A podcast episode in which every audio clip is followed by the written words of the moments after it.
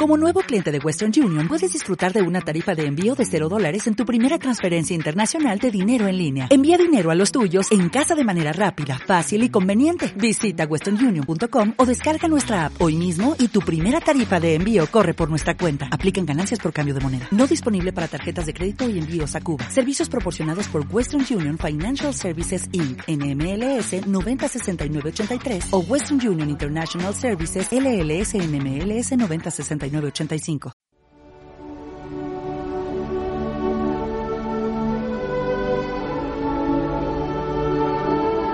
Hemos grabado hasta este momento dos discos.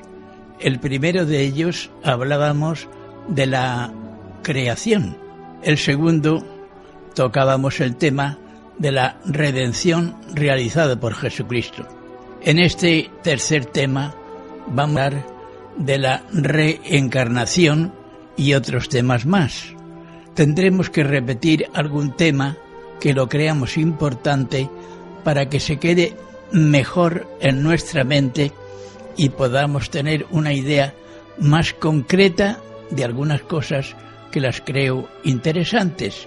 Dicho esto, vamos a comenzar y, como en otros discos, una chica leerá las preguntas y yo intentaré responder de la mejor manera que sepa. Dicho esto, comenzamos. Jesús dijo, todo está consumado. ¿Cuál es el sentido de estas palabras pronunciadas Aunque por esto será explicado en el disco anterior, vamos a repetirlo para que quede completamente claro en nuestro cerebro. Sabemos que Jesucristo tiene a su disposición un tercio de la energía positiva del Padre.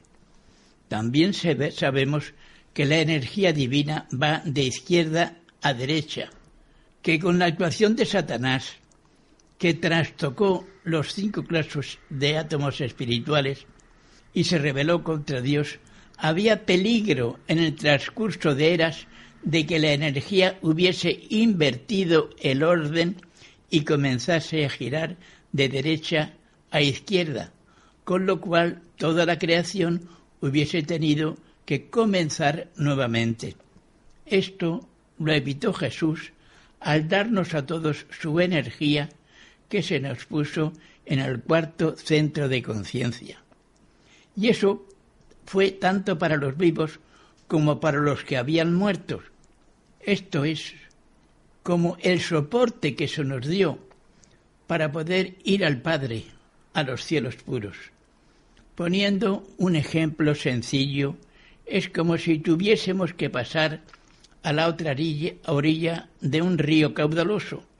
Entonces es necesario un puente para pasar al otro sitio. Ese pues- puente es como la energía que Cristo nos dio a todos para poder llegar al Padre por medio, como hemos dicho, de su energía, que gira de izquierda a derecha como las manecillas de un reloj. No obstante, el caminar hasta la otra orilla nos corresponde a cada uno de nosotros. Nadie puede llegar a la otra orilla si no es por, con su propio esfuerzo y por el puente. Y Cristo dijo, yo soy el camino o el puente. Yo soy el camino, la verdad y la vida fueron sus palabras. Por medio de la energía divina que Jesucristo puso en cada uno de nosotros, todos llegaremos a Dios, nuestro Padre Celestial. Todos llegaremos a nuestro Padre Celestial con la energía de Cristo y después de recorrer los siete niveles de evolución. Para muchos será un camino largo. Tendrán que reencarnar varias veces para pagar la culpa o karma. E otros tendrán que actuar para ver su misión, tendrán que estar aquí hasta el final, reencarnados, hasta que lleguen, cuando sea el momento, a los brazos de nuestro Padre Celestial, pero todos con la energía que Cristo nos dio a cada uno de nosotros. Nada más sobre esta pregunta. Jesús muere en la cruz. ¿Cómo fue su resurrección? Su cuerpo físico muere, pero su ser espiritual, su espíritu, invade el cuerpo físico y lo convierte en energía divina. Así fue la resurrección. Después de esto, se apareció a María Magdalena, se apareció a los discípulos que iban a Emaús y no le conocían. Es decir, que al resucitar pudo transformar el cuerpo como quería y podría darle el aspecto que él quería. Por eso no le conoce María en el momento de su muerte, en el momento de su resurrección, no le conocen los discípulos que van a Emaús y Jesucristo, cuando los discípulos van a Emaús y lo invitan a cenar, él pasa con ellos y al partir el pan se dieron cuenta de que era Jesús y en ese momento Jesús desaparece. Después se presentó en el cenáculo, estando las puertas cerradas, cosa que ya conocemos todos porque nos lo han dicho muchas veces en la iglesia. Así fue la resurrección, que su energía invadió el cuerpo físico y convirtió todo su cuerpo físico en un cuerpo energético. Y esta fue su ¿Cómo fue su subida a los cielos?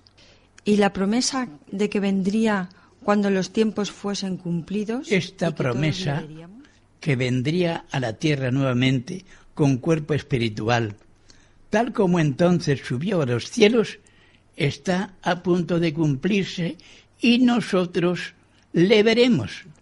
Esta promesa se cumplirá en las próximas décadas del actual siglo XXI. Hemos deducido la fecha teniendo en cuenta todos los parámetros de que disponemos actualmente, aunque más adelante diremos de qué parámetros se tratan, de momento sepamos esto que quede en nuestra mente, que está próxima la venida de Jesús en cuerpo glorioso y que resultará ser en la próxima, mejor dicho, en las próximas décadas de este siglo XXI que estamos. Si no es en esta, puede ser en la próxima.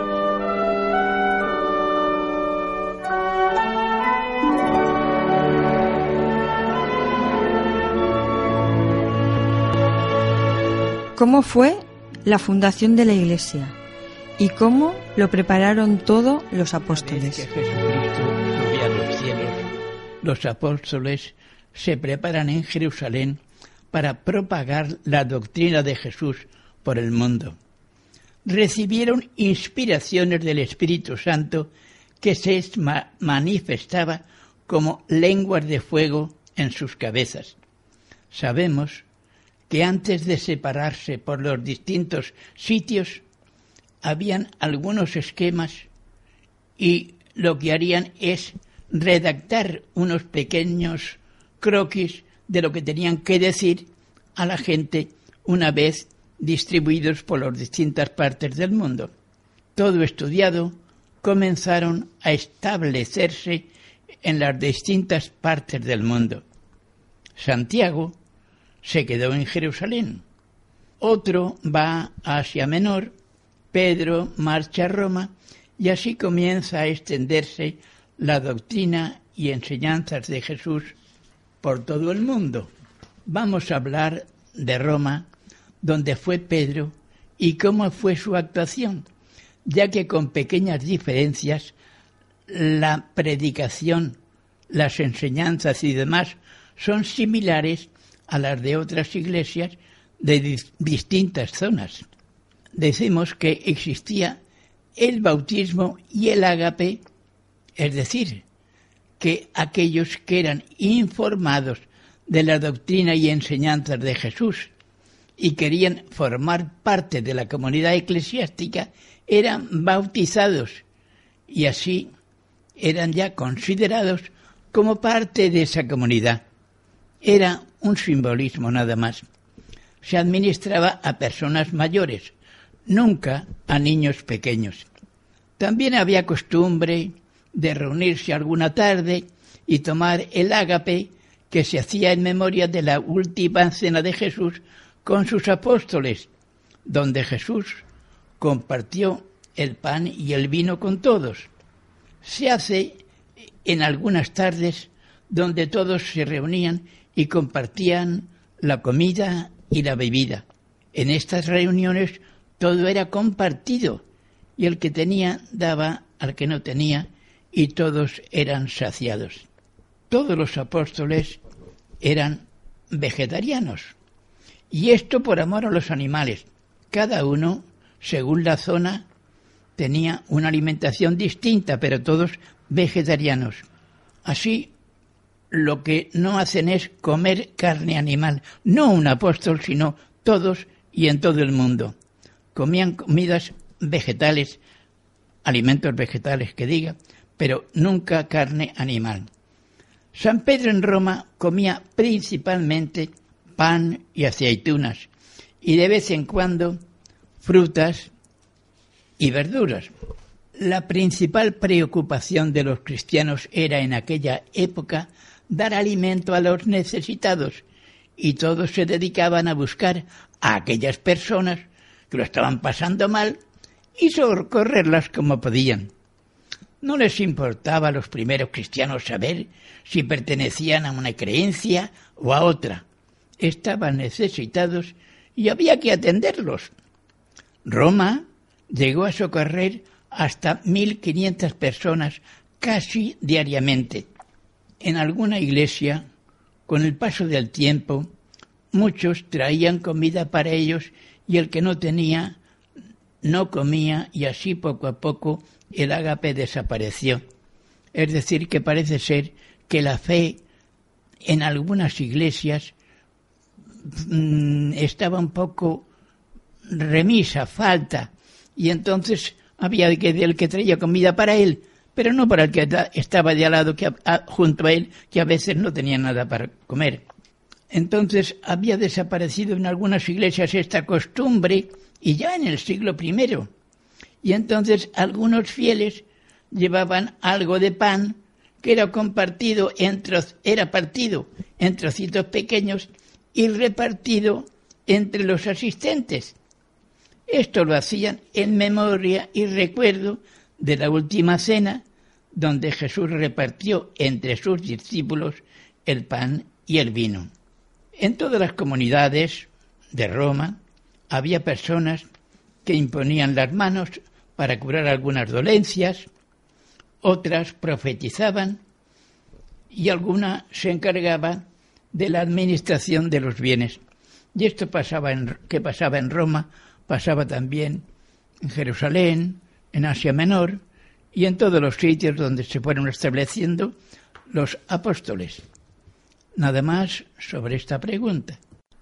¿Hubo persecuciones por parte de los emperadores romanos? En tiempos de Nerón y algún otro emperador hubo persecuciones y matanzas, pero esto incrementó el número de cristianos. Con Constantino el Grande en el siglo IV terminaron las persecuciones a la Iglesia.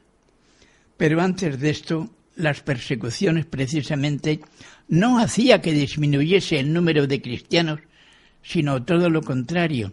Había persecuciones y cada vez había más cristianos, sobre todo en Roma, según cuenta la historia.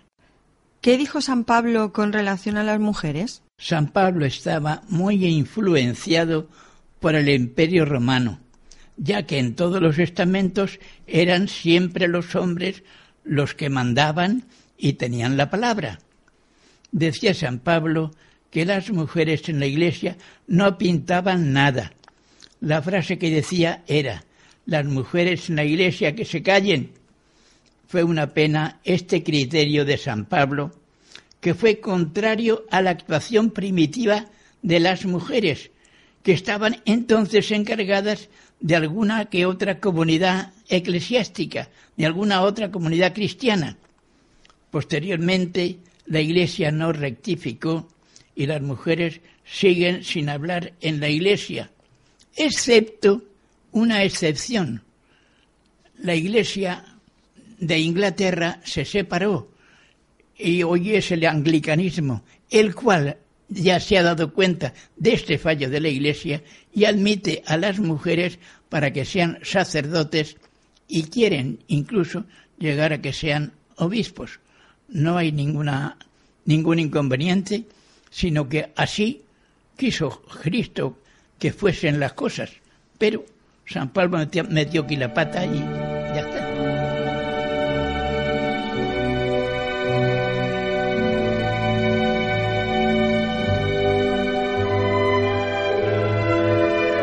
Estamos ya en el siglo IV.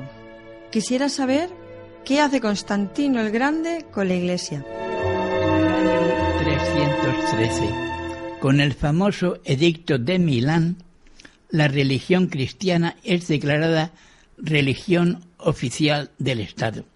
Constantino regala a la Iglesia grandes cantidades de plata y oro, con lo cual su influencia en la misma es total, también regala bastantes tierras y algunas posesiones más. Constantino nota que en Roma está muy extendido el culto a Mitra y que está tiene una gran influencia sobre las personas. Entonces el jefe supremo de, en el culto a Mitra se llamaba el Pater Patrum, palabra latina que quiere decir el padre de los padres. Pero notas, Constantino, que en la iglesia cristiana no hay un jefe supremo, una autoridad superior. Y piensa entonces en poner en la iglesia a alguien que mande con todos.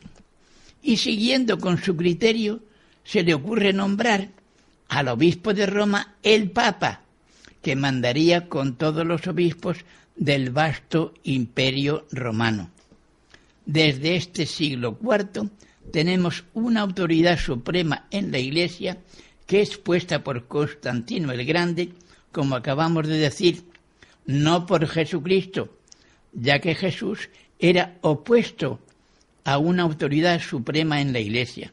Por otra parte, la Iglesia cristiana pasa a llamarse Iglesia Católica, el Papa Damaso, una vez ya establecido el Papa de Roma y todo ya hecho más oficial, el Papa Damaso, como he dicho, mandó a San Jerónimo a escribir la Biblia llamada Vulgata.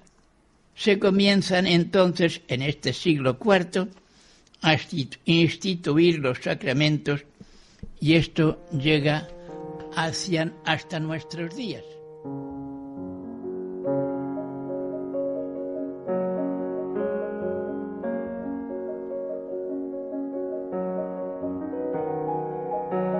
¿Qué pasó en el siglo VI en los conventos Laura de Palestina? Deseo prestar mucha atención a este tema y responder con la mayor claridad que pueda.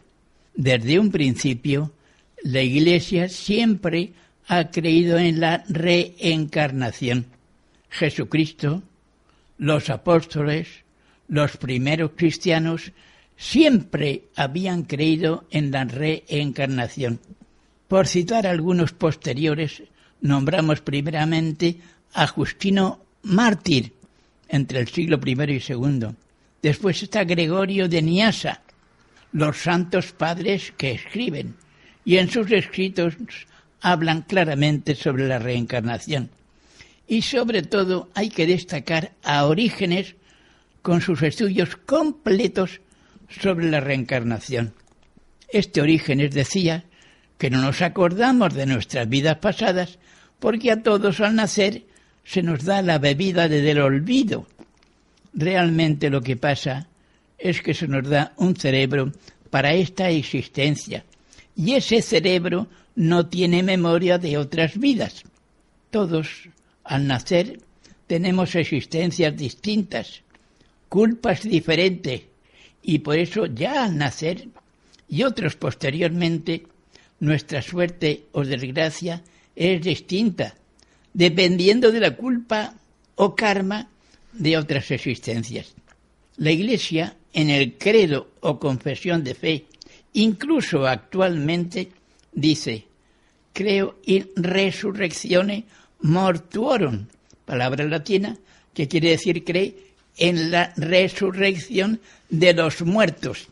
Y los muertos sabemos que no resucitan con este cuerpo físico que es enterrado, sino que su espíritu vuelve a tomar carne y a estar presente en la vida, aunque no se acuerdan de que han sido en otras existencias. Pero vamos a seguir con la pregunta que se me ha hecho al principio. Lo que pasó realmente es que a mediados del siglo VI, en los conventos Laura de Palestina, comenzó una gran discusión. Había allí muchísimos monjes que estaban en esos conventos que se llamaban los conventos Laura de Palestina. Decían, unos decían que existía la reencarnación y otros que si ellos no se acordaban de otras vidas, es que todas, que solo tenían una vida, no muchas. La discusión era tan fuerte que había peligro de que desembocase en una auténtica guerra civil.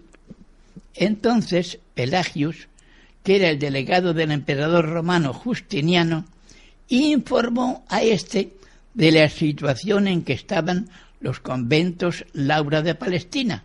Como consecuencia de este informe, el emperador romano Justiniano, no el Papa, ordenó a Menas, patriarca de aquella zona, que convocase un sínodo o concilio que fue el segundo concilio general de Constantinopla, mandó el emperador Justiniano nueve proposiciones para ser aprobadas. Entre estas proposiciones había dos que decían textualmente, maldito aquel que diga o considere que las almas de las personas son preexistentes. Y la segunda decía, maldito aquel que diga o considere que las penas o castigos de los demonios o de los hombres paganos son temporales y alguna vez tendrán fin. Los componentes del concilio decían que ellos no podían firmar esas proposiciones. Entonces el emperador romano dijo, el que no firme sufrirá grandes represalias por mi parte. Todos los padres del concilio, ante las amenazas del emperador, firmaron aquello. Hoy no lo firmarían, pero entonces eran otros tiempos y se tenía mucho miedo a el castigo o represalia del emperador. Por eso firmaron las dos proposiciones. Con las siete restantes, una vez firmadas, fueron llevadas al Papa Virgilio, que era un hombre débil de carácter, y firmó lo que el emperador le presentó.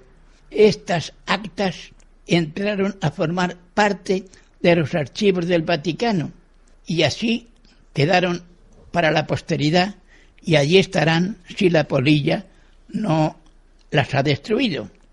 Así estas dos proposiciones, que son falsas, que fueron aprobadas en el Segundo Concilio General de Constantinopla, pasan a la doctrina de la Iglesia y así dos dogmas falsos pasan a ser obligatorios de creer para la Iglesia. Estas dos enseñanzas de la Iglesia pasan al conjunto de los dogmas falsos de la Iglesia.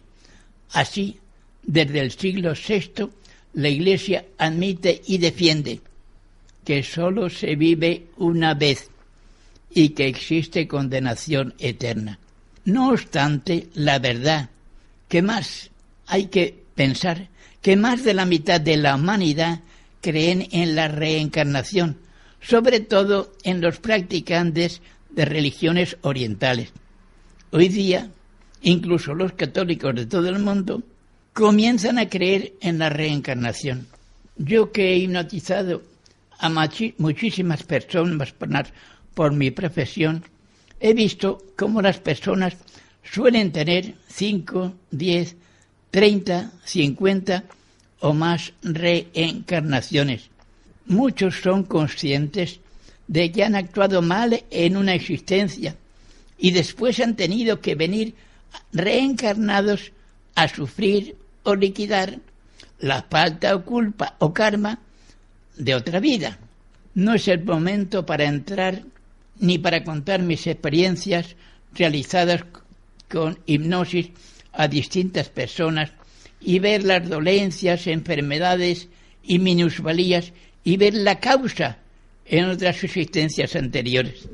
Actualmente somos muchos en el mundo que practicamos la hipnosis no teatral y vemos cosas muy importantes en las distintas reencarnaciones. Todos nos reencarnamos varias veces y si en una vida hay culpa o karma, venimos una o más veces a esta tierra reencarnados y de diversas formas y modos pagamos nuestras faltas. Y así hay unos que tienen minusvalías, otros que tienen un accidente posterior, en fin, todos tenemos muchas cosas que no sabemos la causa, pero muchas están en otras existencias anteriores y creemos que es un castigo para esta, pero no es más que una liberación a faltas anteriores. Otros venimos aquí a la tierra a cumplir una misión de ayudar a los demás, de tal manera que unos reencarnamos varias veces para pagar un karma o culpa, y otros sin culpa o karma, reencarnamos varias veces para ayudar a una misión concreta aquí en la tierra. De todas formas, unos por una causa, otros por otras, todos reencarnamos varias veces y al final pagamos nuestra culpa o karma o cumplimos nuestra misión. Todos regresaremos un día a los cielos puros de donde un día salimos y todos, sin excepción, seremos acogidos cariñosamente por nuestro Padre Celestial. Existe la reencarnación y nadie se ha condenado ni lo será jamás. Dios nuestro Padre Celestial no ha creado infierno ni castigo eterno para nadie. Todos somos creados por Dios y como hijos a todos nos espera con los brazos abiertos. ¿Qué puede hacer la Iglesia en estos momentos? Yo no soy quien para decirle a la Iglesia lo que debe hacer, ni cómo proceder con estos dos dogmas falsos que tienen su doctrina. Es muy fuerte decirle a los fieles que solo se vive una vez y que si uno muere en pecado mortal se condena a un infierno eterno. En el credo o confesión de fe de la Iglesia todavía se sigue diciendo lo que acabamos de decir hace un momento, que se cree en la resurrección de los muertos. Esto continúa en la Iglesia en el credo que todos rezamos. Lo hemos repetido ya y lo volvemos a decir ahora. Es decir, que la Iglesia en el credo cree en la reencarnación de los muertos y no lo ha quitado de ahí todavía. Siempre se ha creído en la reencarnación, aunque la Iglesia esto no lo ha quitado del credo, alguien lo interpreta de manera distinta a la Iglesia y la Iglesia calla. Es decir, que esto que dice el credo de la Iglesia le da una interpretación distinta, diciendo que al final todos nos encontraremos resucitados en el valle de Josafat, etcétera, etcétera. No quiero entrar en esa discusión porque es completamente falsa. En fin, hablando seriamente, sé de la valentía del Papa y del buen hacer del actual Papa Francisco, pero ¿le dejarán hacer lo que él quiere hacer? Hace falta mucha valentía para hacer lo que quiere hacer y reformar todo lo que quiere reformar el Padre Santo actual. Pero los obispos sí podían comenzar a decir la verdad de muchas cosas a los sacerdotes y así llegar con la verdad a los fieles que desde hace tiempo lo están deseando vivamente. ¿En qué momento entra el alma o espíritu en el cuerpo? El ser que murió se prepara para una nueva vida en esta tierra. La vida que prepara será pensando en su cometido en esta nueva vida en la tierra. Será según su misión o karma o culpa y según esas circunstancias escogerá a una señora concreta para que sea su madre. Desde el mismo momento en que su madre queda embarazada, el ser espiritual lo sabe y su conocimiento es total desde ese momento. Sabe cuando su madre le habla con cariño, o está enfadada, o tiene una caída, o está triste o alegre. Es decir, que el cuerpo del niño y de la madre está constantemente vigilada por el futuro ser, pero éste está a cientos o miles de kilómetros de la madre, pero lo sabe todo sobre la madre y sobre su cuerpecito, que será el día de mañana su nuevo ser. Ahora bien, dentro del cuerpo de la madre, el ser algunas veces da patada, está tranquilo o está nervioso, nota la presencia del ser que se le acerca y todo es instintivo, como cuando el corazón de una persona se acelera o tranquiliza según las circunstancias. Pero digamos que llega un momento y el cuerpecito del niño o niña está a punto de ver la luz, de nacer. El espíritu está presente y en el momento del nacimiento le cortan el cordón que le une a su madre y el ser espiritual se acopla, se sitúa en el nacimiento de la nariz, cerca de la glándula pituitaria, y se ramifica por todo el cuerpo. En ese instante lanza el primer grito, o lloro, o respiración. Y desde este momento ese será su cuerpo que no abandonará hasta la hora de su muerte. En este momento olvida sus vidas anteriores y es un ser indefenso en brazos de su madre que le acoge con cariño.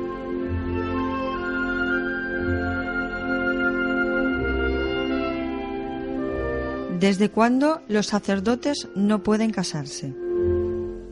Los sacerdotes siempre eran casados y esto es así desde los apóstoles que como sabemos todos eran casados.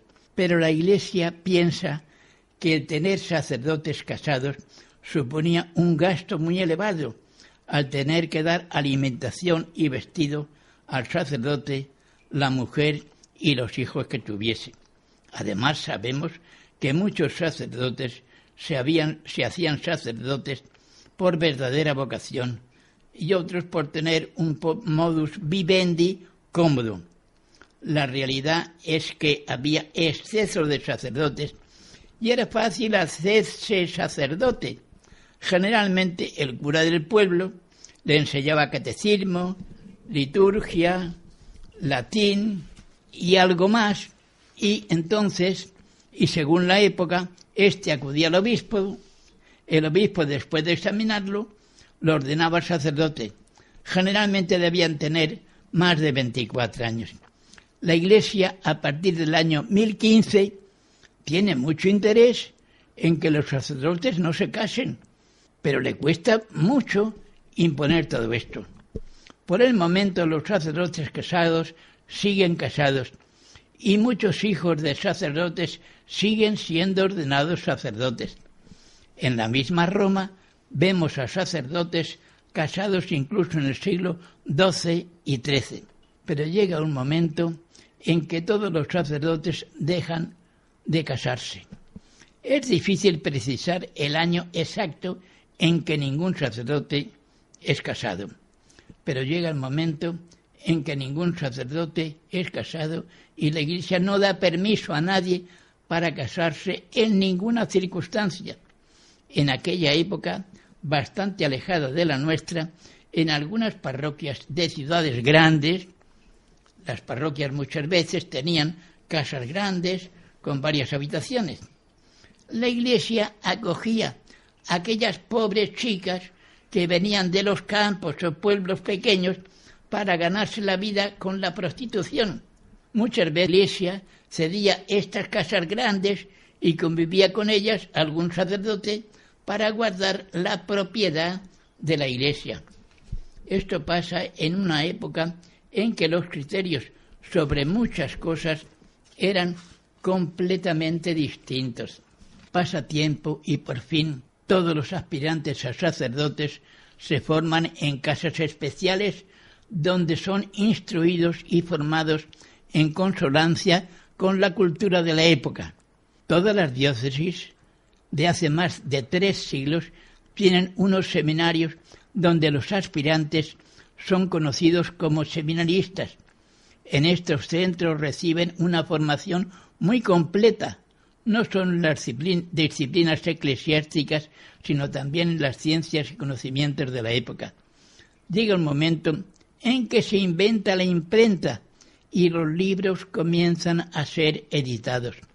Por fin, todos los seminaristas tienen su libro de teología dogmática, de moral, de derecho canónico, etc. Con la invención de la imprenta se van infiltrando sutilmente en el dogma y la moral, principalmente una serie de dogmas y enseñanzas falsas que sutilmente van cambiando muchos conceptos en varios aspectos. Sobre el tema del sexo, siempre se había creído que el violar a una persona era una falta grave, pues iba en contra de la libertad de la persona violada. Y también era falta muy grave el hacerlo o intentarlo con niños o niñas pequeños, irrumpiendo en su inocencia y a veces creando traumas para toda la vida. El resto de la actuación sexual era admitida como algo natural entre las personas. En esta época, el puritanismo en asuntos del sexo es tan fuerte que se comienza diciendo que si una persona llegada a cierta edad siente tendencia natural al buscar en sí mismo un placer sexual, peca gravemente. Que si una chica es deseada, el hombre que la desea peca gravemente que si hay un contacto físico, tocarle los pechos, etcétera, es una falta grave. Cualquier tocamiento en distintos sitios también es falta grave y, por supuesto, el acto de tipo sexual es falta gravísima, ya que el ejercicio del sexo solo es lícito en el matrimonio y este para tener hijos. Todas esas personas que actúan así pueden condenarse a un infierno eterno si no se arrepienten sinceramente. Esta doctrina sobre el sexo es una doctrina antigua que todavía hoy se enseña en los seminarios y universidades y ya va siendo hora de que la Iglesia diga la verdad. En la época actual, ¿qué podemos decir sobre los matrimonios, divorcios, etcétera? Los criterios que en otros tiempos se tenían sobre matrimonios, divorcios y demás eran muy distintos a los actuales. Podemos decir que ante Dios es igual la unión entre dos personas que se aman y quieren vivir su vida con amor entre ellos y sus hijos, o un matrimonio ante el juez o ante la Iglesia Católica o ante cualquier otra religión. Lo importante es el amor mutuo entre ellos que es lo que realmente constituye el vínculo matrimonial. Cuando este vínculo del amor falta, ya no hay matrimonio entre ellos y por tanto son libres para contraer nuevo matrimonio. El sacerdote el juez solo son testigos del amor mutuo que dicen profesar uno y otro. Antiguamente se decía, mejor dicho, la Iglesia decía que el matrimonio era para tener, los hijos que Dios quisiera. Hoy día sabemos que los esposos deciden libremente los hijos que desean tener, la separación entre uno y otro, y que pueden usar preservativos o pastillas o cualquier otro medio actual o futuro. En nada se falta.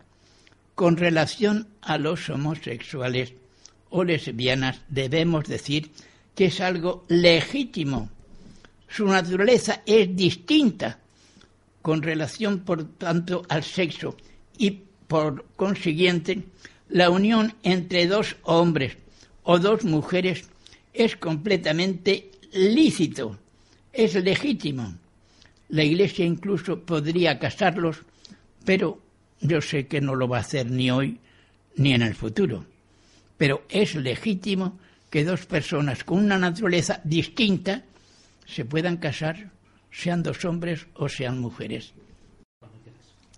¿Los votos, juramentos, promesas deben cumplirse? Si los votos o promesas se hicieron libremente, deben cumplirse o cambiarse. Vamos a poner algunas cosas, algunos ejemplos para aclarar el tema. Un juez, antes de tomar posesión de su cargo, hace juramento prometiendo aplicar correctamente las leyes y hacer justicia, pero después aplica caprichosamente las leyes y comete varias injusticias. En este caso, la falta no está en el juramento, sino el que no es honrado. Vamos a otro caso.